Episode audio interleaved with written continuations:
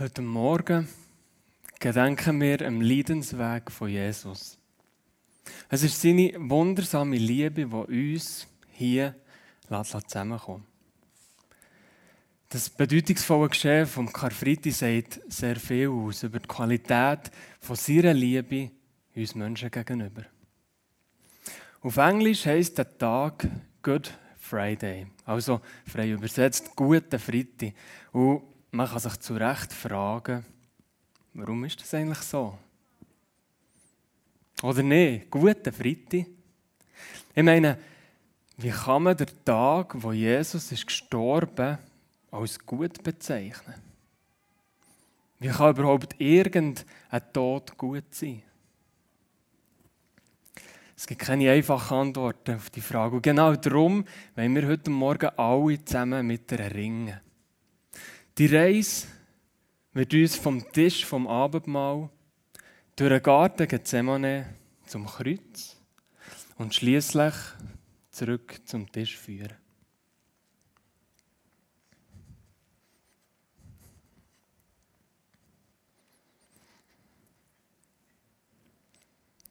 Jetzt stehen wir also hier am Tisch. Es ist die Nacht vom Passamal, wo sich Jesus mit seinen Jüngern in einem Zimmer versammelt hat. Sie haben sich getroffen, für das zu dieser Zeit sehr bekannte Passamal zusammen zu sich zu nehmen. Das Passafest ist das siebentägige jüdische Fest, das sie gefeiert haben, für sich an die Befreiung aus der Sklaverei zu Ägypten zu erinnern.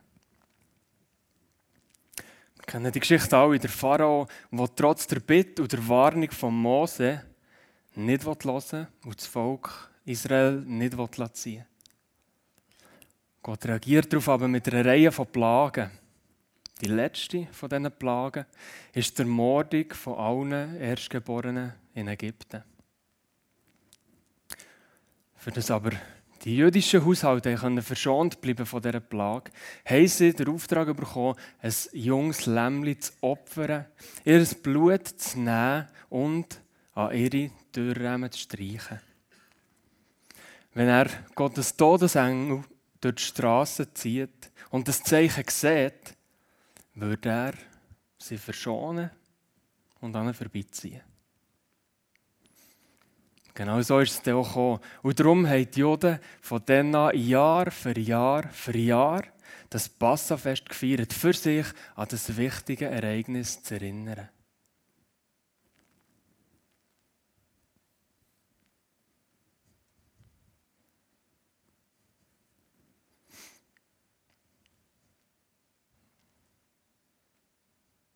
Wir reden hier von Hunderten von Jahren, von Geschichte und Tradition. Und gleich ist an dem Abend vor Jesus seinem Tod, wo er das Passamal mit seinen Jüngern zu sich genommen etwas anderes war. Man hat es richtig gespürt, dass etwas in der Luft ist, wo anders ist und wo die Geschichte dieser Welt gewaltig, gewaltig wird verändern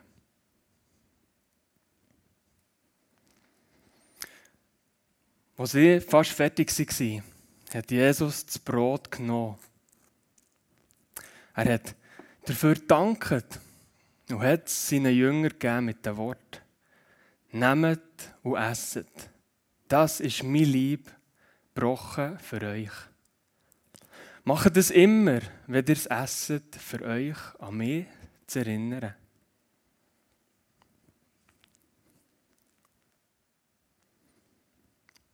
Das Gleiche hat er auch mit dem Wein gemacht.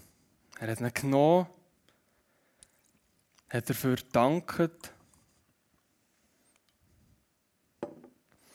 und hat ihn seinen Jüngern gegeben. Nehmt, das ist mein Blut vom neuen Bund. Macht es immer, wenn ihr es trinkt, für euch an mich zu erinnern.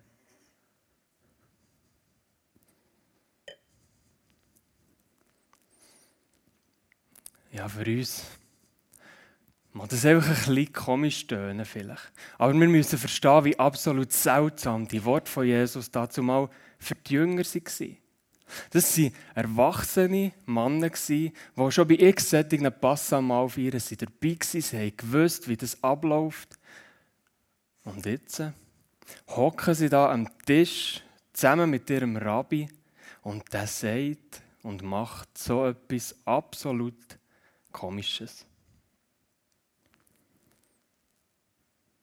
Sie lieb sollen sie essen. Sein Blut sollen sie trinken. Wie soll das überhaupt gehen? Und was hat das genau zu bedeuten?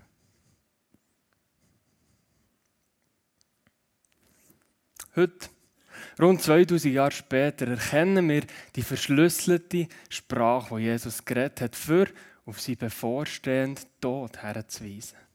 Aber man kann sich fragen, warum hat er denn nicht einen Klartext geredet mit seinen Jüngern? Warum ist er nicht aufgestanden und gesagt, also hört Jungs, die Lämmchen, die unsere Vorfahren haben geopfert und das Blut, das vergossen wurde für ihre Rettung, werden jetzt ersetzt durch mich.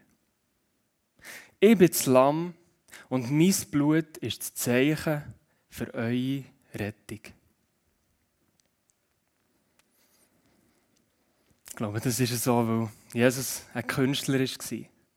Seid ihr schon mal in einem Museum gewesen, habt das Gemälde angeschaut und es hat euch frustriert, weil ihr seine Bedeutung einfach nicht herausfinden konnte. Vielleicht ist es noch schon so gegangen mit einem Lied, das ihr gelost habt und ihr habt den Text einfach nicht verstanden. Vielleicht seid ihr auch der Filmtypen, habt den Film geschaut und das Ende hat schlichtweg keinen Sinn ergeben.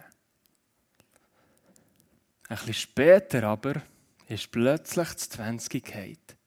Ihr habt verstanden, was euch das Gemälde, das Lied oder der Film hat sagen und wieso dass es euch betrifft. Und meistens, wenn man so einen Aha-Moment hat, sind die Auswirkungen umso krasser, weil es ihm viel mehr einfährt.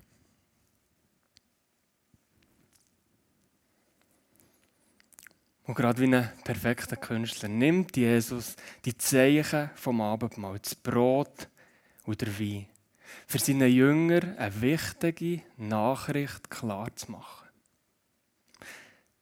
Sie es nicht nur hören sondern noch auf der Zunge können spüren und im Gaumen schmecken.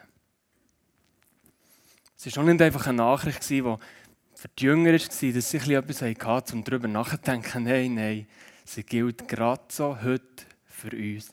Karfreitag ist ein guter Freitag, weil das Leiden und das Sterben von Jesus uns hat Leben gebracht. Für diese Wahrheit steht das Brot und der Wein.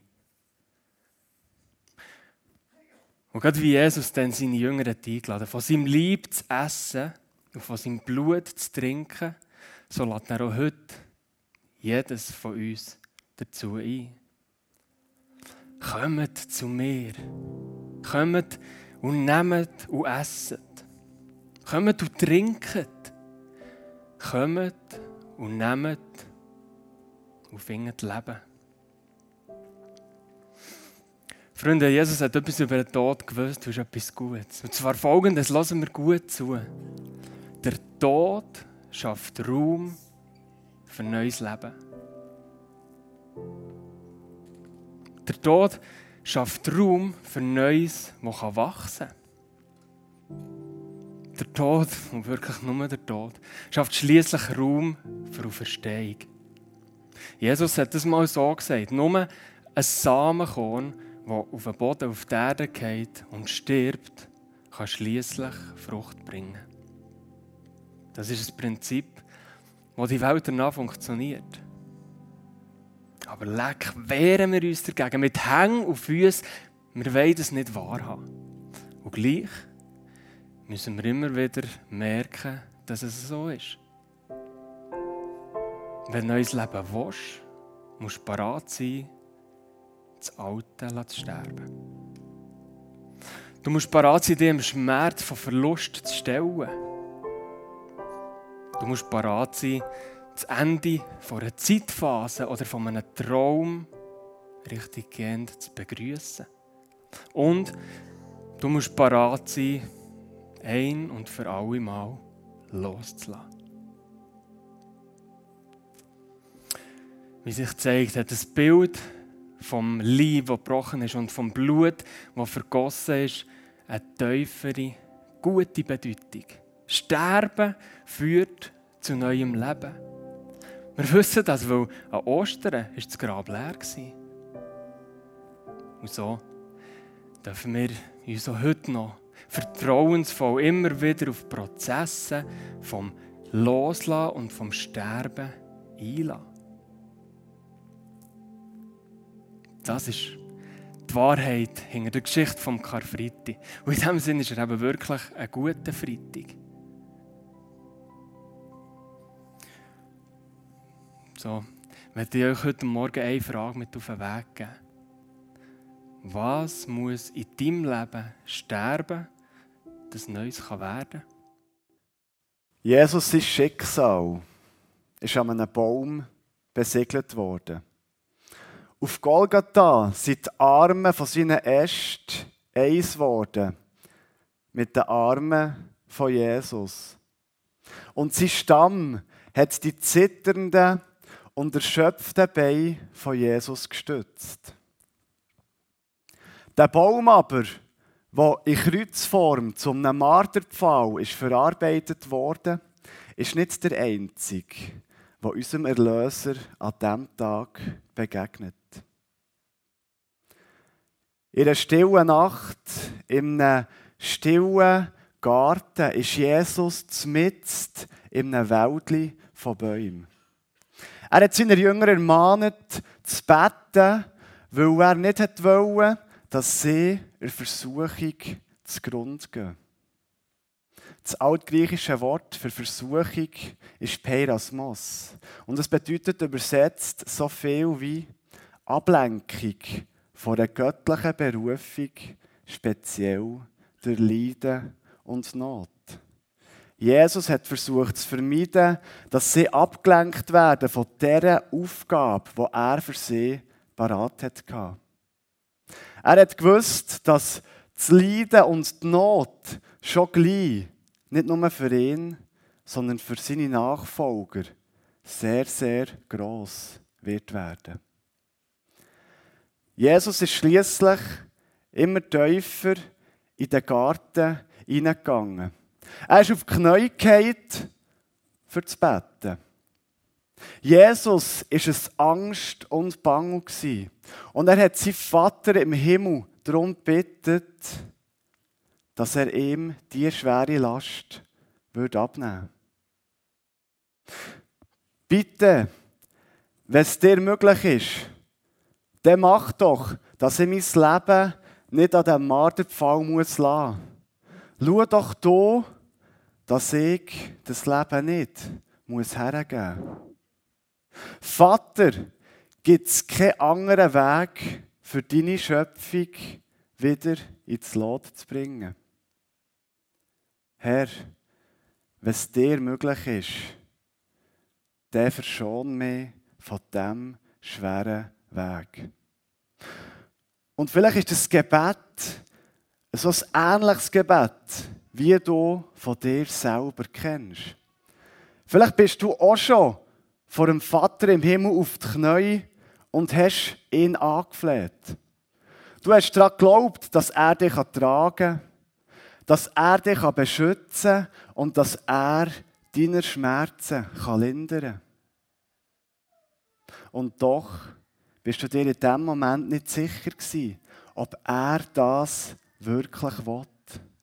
Und dann hast du auch hier das eine Wort ganz säuferlich, ganz vorsichtig vor Gott gebracht, wo auch Jesus in dieser Nacht zu ihm betet hat. Wenn. Wenn du mein Gebet hörst, dann folge ich dir überall her. Wenn du meine Schmerzen linderst, dann werde ich für immer dankbar sein. Wenn du korrigierst, was in dieser Beziehung falsch ist, dann werde ich gehen und überall von dir erzählen. Der Unterschied von dem Gebet zum Gebet von Jesus im Garten ist der, dass Jesus aber nichts verlangt hat, wo ihm selber zu gut kommt.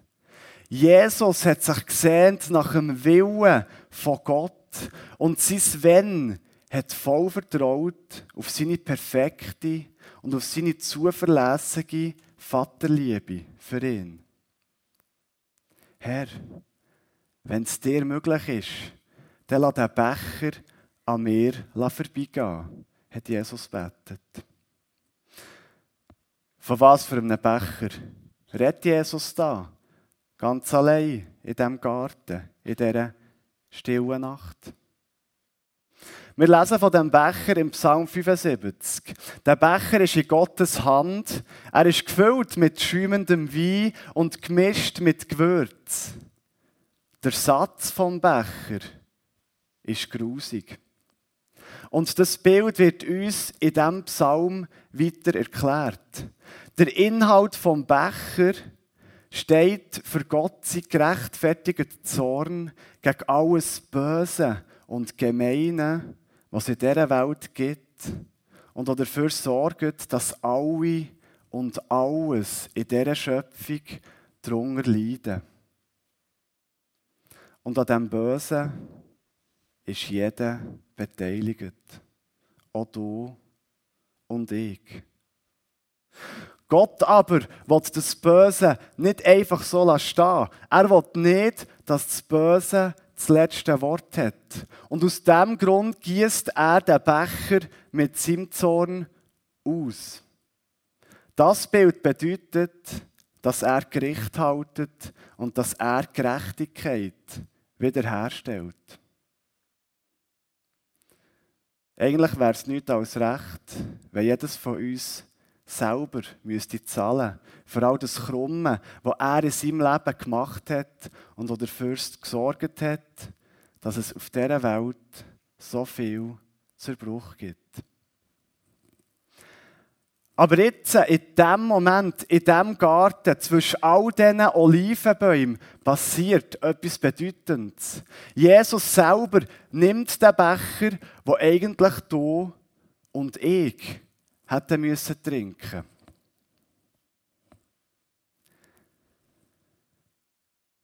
Er hat den Becher genommen, hat sein Spiegelbild drinnen betrachtet und hat genau gewusst, dass es sehr viel entsetzliches Leid wird mit sich bringen, diesen Becher auszutrinken. Jesus wird nämlich in diesem Fall nicht nur sein eigenes Leben müssen hergeben sondern in dem Moment auch die schmerzhafte Trennung zwischen ihm und seinem Vater im Himmel müssen ertragen. Und genau aus diesen Gründen, genau wegen dem, betet er in diesem intimen Moment voller Vertrauen und voller Verletzlichkeit zu seinem Vater im Himmel. Er bittet ihn und fragt, ob er ihm den Becher echt nicht abnehmen könnte ob es sich nicht eine andere Möglichkeit gibt, für den Becher auszutrinken. Wie wir wissen, hat der Vater ihm den Becher nicht abgenommen. Und somit ist Jesus klar dass es keinen anderen Weg für ihn gibt. Im Lukas-Evangelium können wir lesen, dass ein Engel kam und Jesus ermutigt hat, durchzuhaben und den Becher auszutrinken bis auf einen Satz. Das Bild steht für all unsere Sünden, die müssen ausgetrunken werden.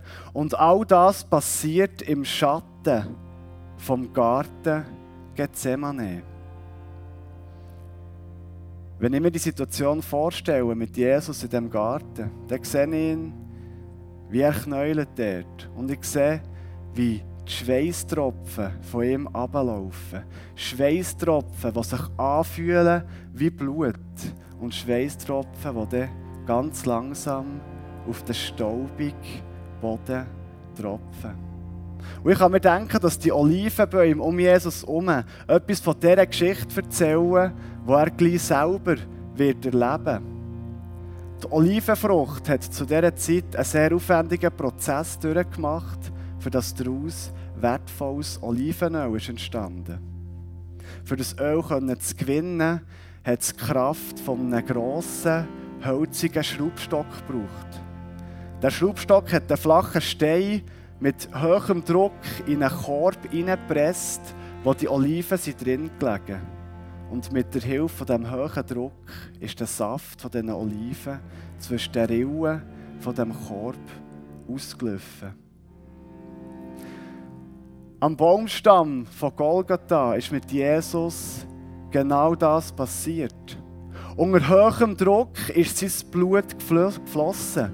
Das Blut, das für die Welt neues Leben und neue Hoffnung bringt.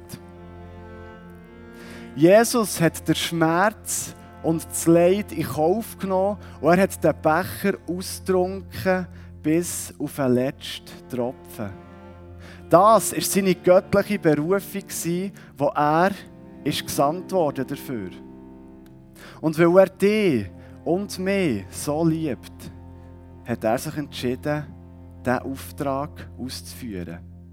Jesus ist in Versuchung nicht verfallen, davon zu laufen, sondern er hat betet im Garten, nicht mein Wille soll geschehen, sondern die Wille. Jesus hat sich entschieden, Ja zu sagen. Er hat sich entschieden, auf ungerechtfertigte Weise angeklagt zu werden, sich Nägel durch Hände und Füße zu schlagen und auf grausame Art und Weise behandelt und auspresst zu werden. Genauso wie eine Olive von diesen Olivenbäumen. Der Saft von seinen Venen ist schlussendlich an dem Holz abgelaufen, das das Kreuz bildet hat und hat sich untergesammelt zu dem wertvollen Blut, das unsere Sünden wegschwemmt und das uns neues Leben bringt. Jesus hat das Fluchholz gewählt. Er hat den Becher austrunken bis auf den Satz. Und wenn wir jetzt diesen Weg weitergehen zum Kreuz, wo er gehangen ist, so möchte auch ich dir heute Morgen eine Frage mit auf den Weg geben. Welchen Kummer füllt der Becher, den du heute Morgen in deinen Hängen hast? Bist mit Jesus in diesem Garten und teil mit ihm deine Last, weil eins ist sicher, er versteht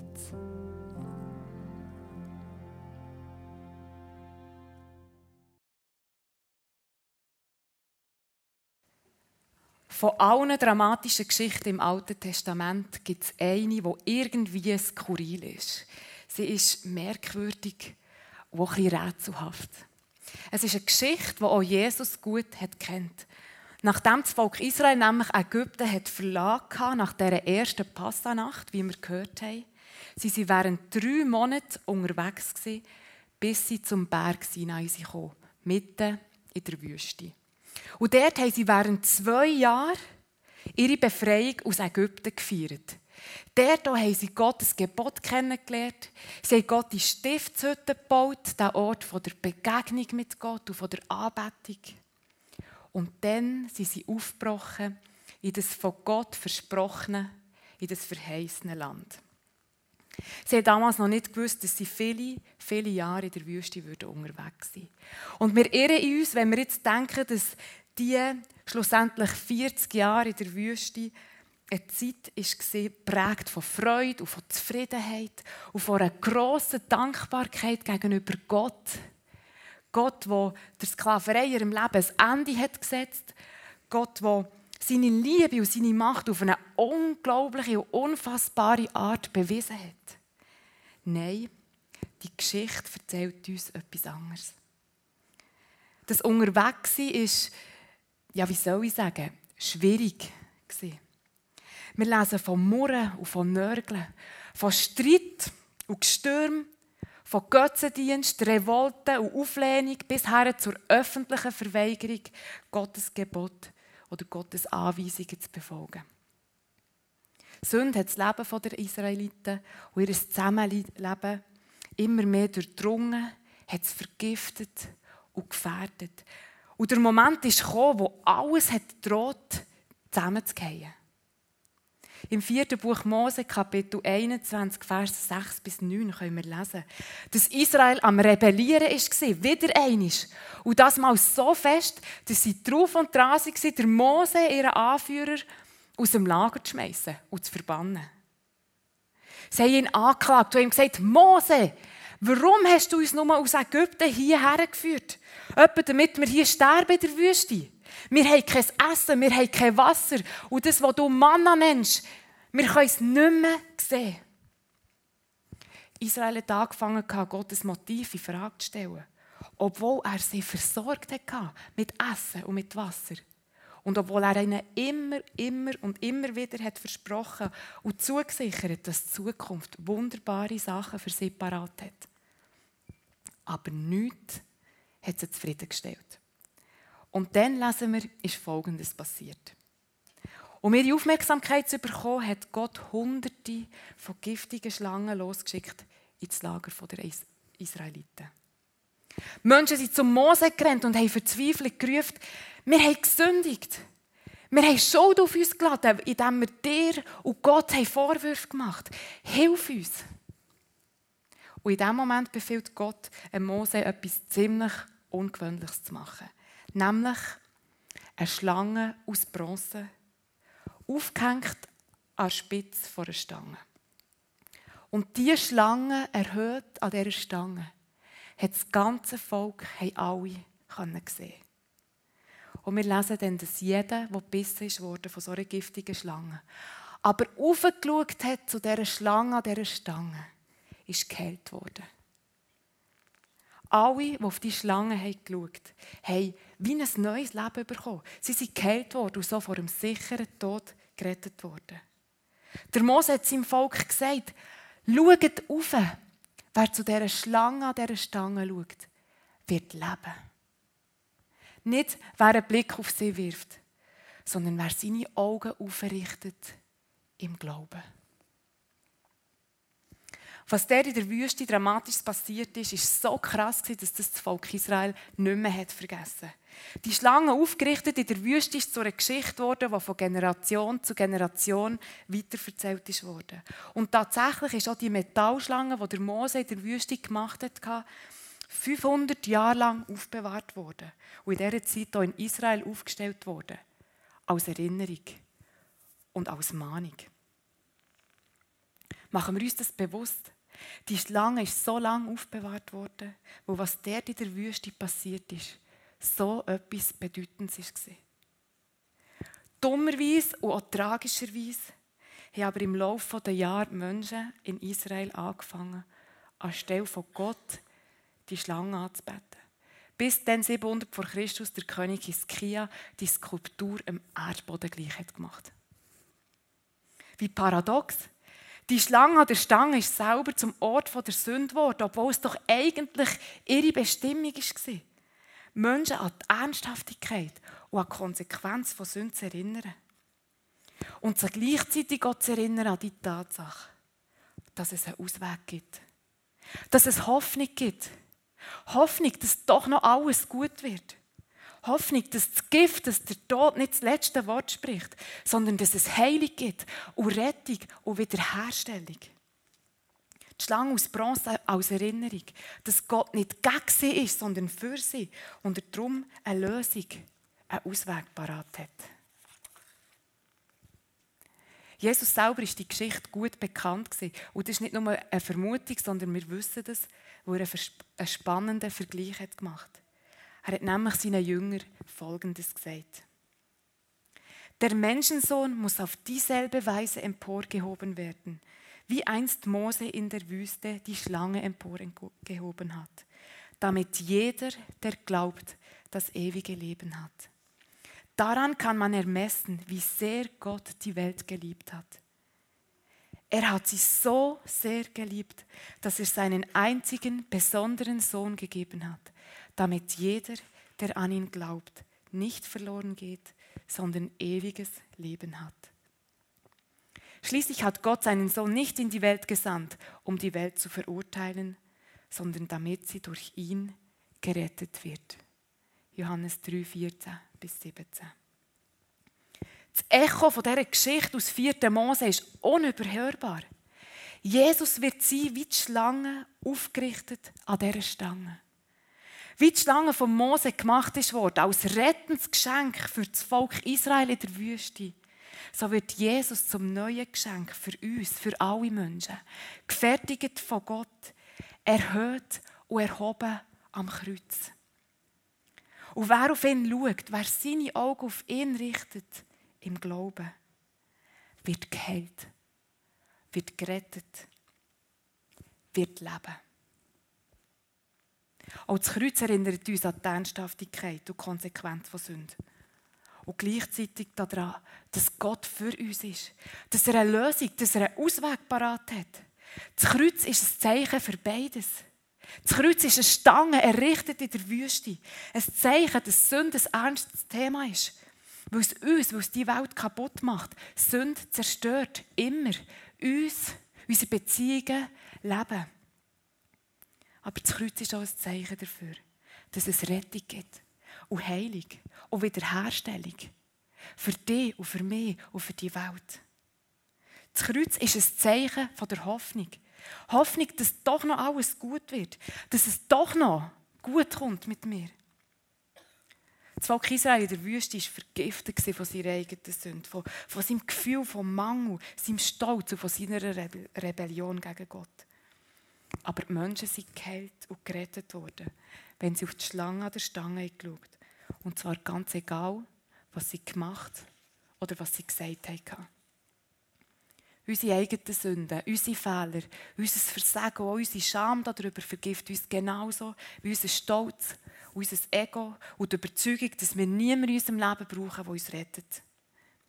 Wie auch das Volk Israel braucht auch wir Vergebung. Auch wir brauchen Heilung und Hoffnung. Jesus wiederholt hier das Wort von Mose. Schau auf das Kreuz. Richt deinen Blick auf das Kreuz. Halt am Kreuz fest. Wo beim Kreuz wirst du Vergebung und Heilung und Frieden finden. Allein durch das Kreuz findet die Welt Wiederherstellung und Rettung. Bis im letzten Mal, im letzten Essen, hat Jesus Brot und Wein genommen. Er hat seinen Jüngern angeboten, sie sollen essen und trinken, weil, wie wir schon gehört haben, das Essen für sein Leben steht, das hergegeben wurde. Für die Welt, für dich und für mich. Davon zu essen und davon zu trinken, das ist wie sich Jesus anzuschliessen an das Kreuz. Mit ihm zu sterben, indem wir loslassen, umkehren bekennen, Buß tun, die alten Wege hinter uns lassen. Es bedeutet Sterben von unserem Ego, von unserem Stolz, unserem Bedürfnis, Recht zu haben, unserem Beharren darauf, dass wir es verdienen, unseren eigenen Weg zu gehen. Wenn wir das wagen, wenn wir unseren Blick aufrichten an das Kreuz, auf Jesus Christus, werden wir leben. Überbekommen wir ein neues Leben, jetzt und über den Tod aus. Das Kreuz ist ein Zeichen.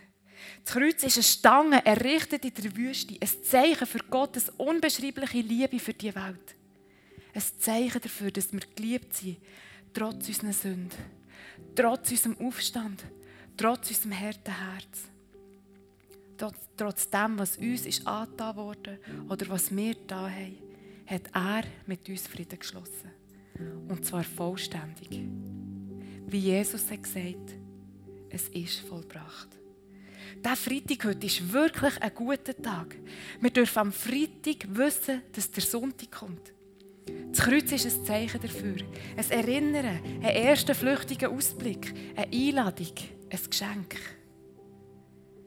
Hören wir auf, dieser Stimme in uns zu glauben, die uns immer wieder weiss machen will. Gott sei ein alter, griesgrämiger Typ, der im Himmel sitzt und giftige Schlangen schickt und sich dann freut über unser Verderben. Nein. Nein. Gott wirbt um unsere Aufmerksamkeit. Wo er für uns ist. Wo er für dich ist. Und wir sind heute Morgen alle eingeladen, wegzuschauen von uns wegzuschauen von den anderen, wegzuschauen von diesen Situationen, wo wir drinstecken, möge uns das Wasser bis zum Hals stehen. Und unseren Blick im Glauben aufzurichten ans Kreuz. Auf Jesus Christus, wo wir Vergebung, Hoffnung und Heilung finden. Und ich möchte heute Morgen fragen, wo brauchst du Heilung und Hoffnung in deinem Leben? Welche Sünde solltest du wie ans Licht bringen und bekennen? Realisierst du, spürst du die tiefe Liebe, die Jesus für dich empfindet?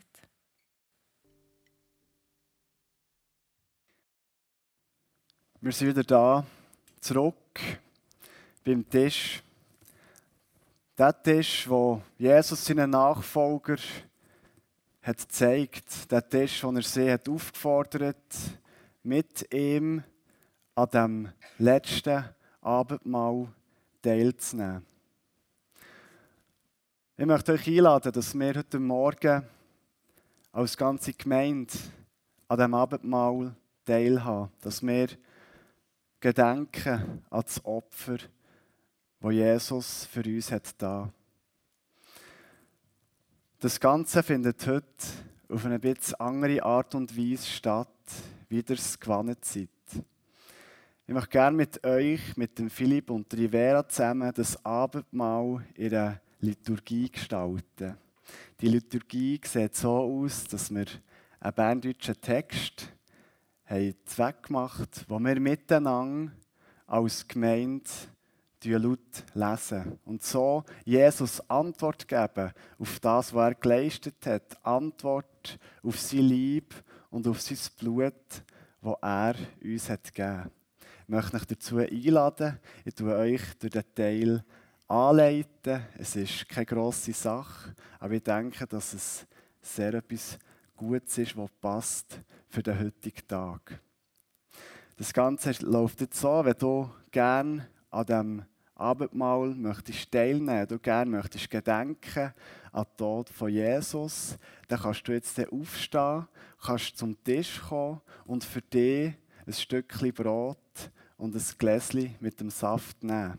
Du das Brot und den Saft noch nicht zu nehmen, sondern habt euren Finger und dann steht zu den Tischen und zwar so, dass ihr vorne auf die Leinwand seht, dass wir dann zusammen, während wir das Brot und den Saft haben, den Text können lesen können. Kommt doch vorne, brecht das Brot, nehmt ein Stückchen und den Saft und stellt euch dann vorne auf.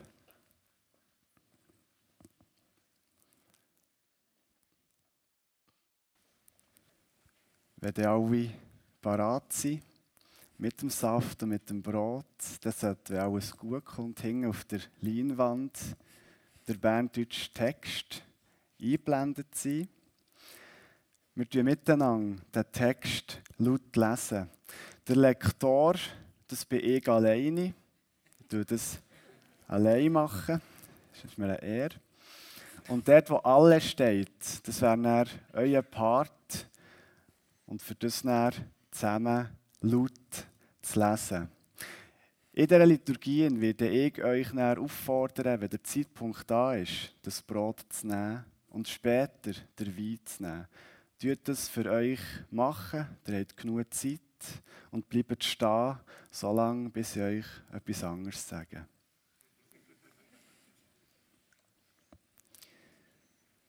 Der Herr soll mit euch sein. Und er möge auch mit dir sein. Lieber Vater im Himmel, dein Sohn Jesus Christus hat das Wort der Propheten erfüllt und ist in die Stadt Jerusalem eingezogen. Dort hat man ihn ans Kreuz genagelt.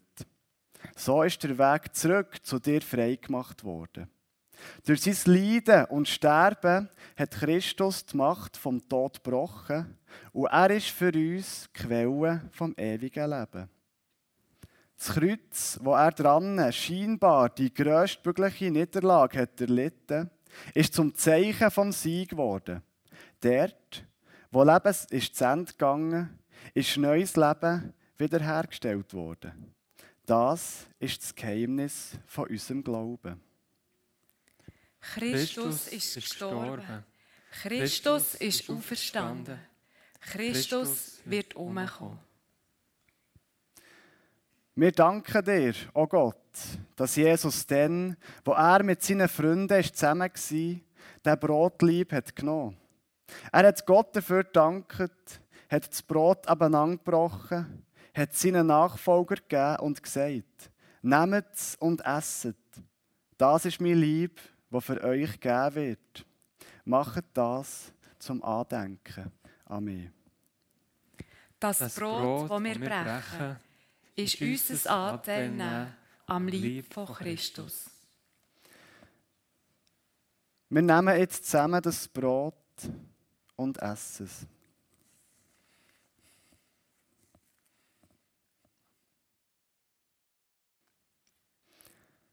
Dann hat Jesus den Becher genommen.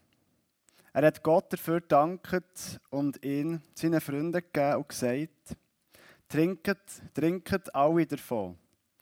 Der Becher ist mein Blut vom neuen Bund. Er ist vergossen worden, dass alle unsere Sünden vergeben werden können. Immer, wenn ihr das macht, erinnert euch an mich. Der Becher ist unser Anteil am Blut von Christus. Wir sind dir von ganzem Herzen dankbar dafür, Jesus. Wir nehmen jetzt zusammen den Becher und trinken.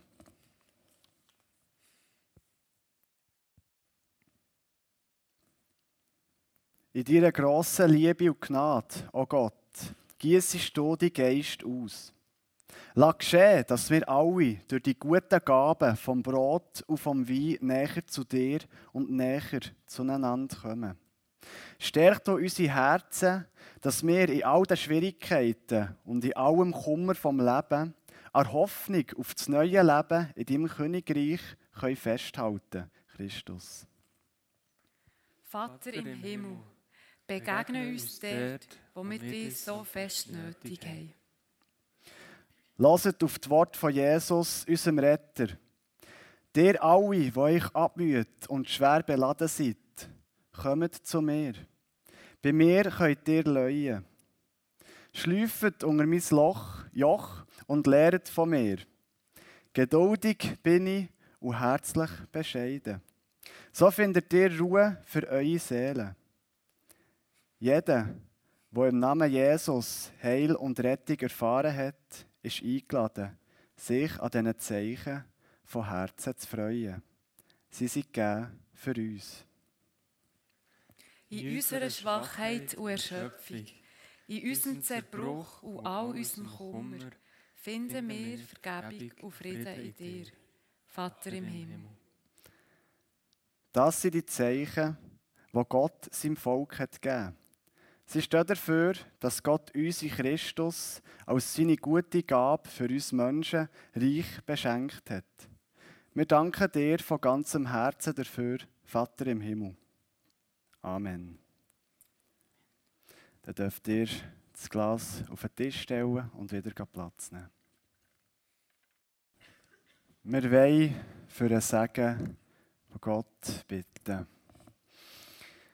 Jesus, du bist für uns alle auf die Welt gekommen und du bist als Opfer am Kreuz für unsere Schuld gestorben.